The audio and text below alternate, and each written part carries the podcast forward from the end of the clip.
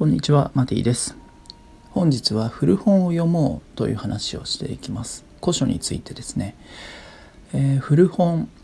今、2023年も終わりですね。2024年になるので、まあ、例えば2000年代とか90年代、もう十分僕にとって古い本って言っていいと思います。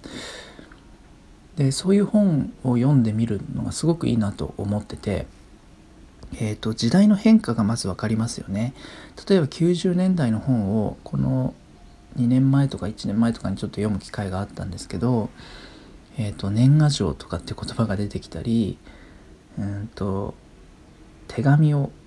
書くとかね、まこの季節の挨拶クリスマスカードみたいなことだったりあとスマートフォンとか携帯電話っていう言葉はほとんど出てこないわけですよ。そうそう電話を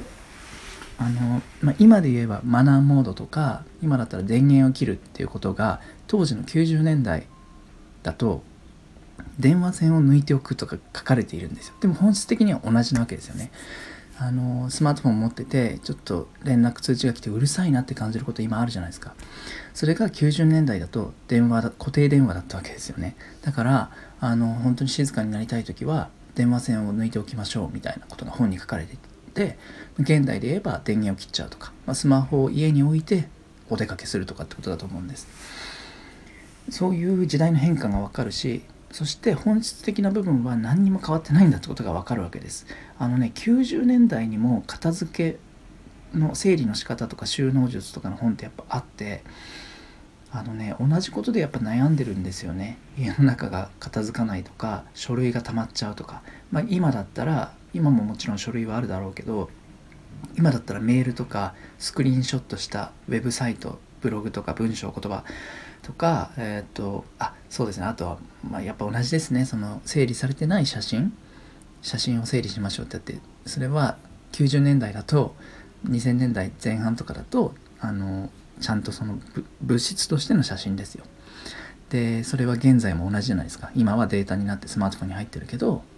整理されてなくていくらでも大量に保管できちゃうからついつい入れちゃうんだけど整理できてないっていうことはありますよね。なので本質的なことは変わってないんだなってわかるわけです。でそういう古い本を読むとそれはね、えーと、図書館でも出会えるしあの古書店でも出会えます。古本屋さんでも出会えます、えー、そういう場合によってはあれですね。あの親の本棚とかおじいちゃんおばあちゃんが持ってる本とかですよね。そうやって変わってないところが分かると未来も予測できるわけです。また多分こういうことは同じ悩みを抱えるんだろうなとか。でそしてトレンドに振り回されなくなる。例えばあの数年したら他の人も言ってると思うんですけど数年経ったら多分インスタグラムってそんなに旬じゃなくなると思うんですね。インスタグラム。なのでインスタグラムだけで通用するテクニック使ってる人はそのテクニック使えなくなるわけです。でも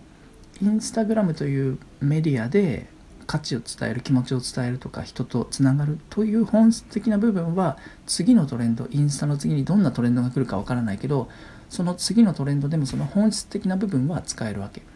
でもインスタとしてのなんかこうテクニックフォロワーが増えるとかインスタだからこそ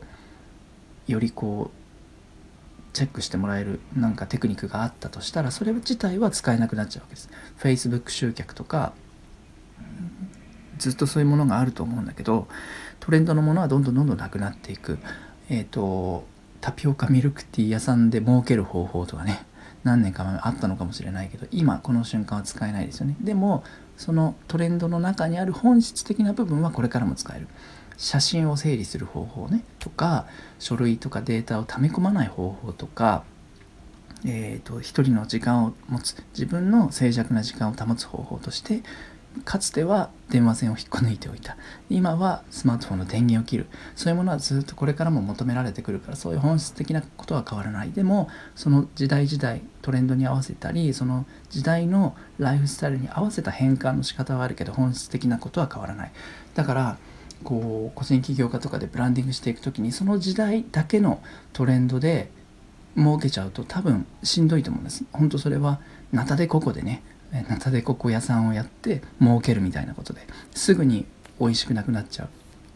また次のトレンド何かなって探すことになっちゃう。でもずっと時代変わらず本質的に変わらない部分でブランディングすればその本質はずっと使える。ただその時々でちょっと時代に合わせて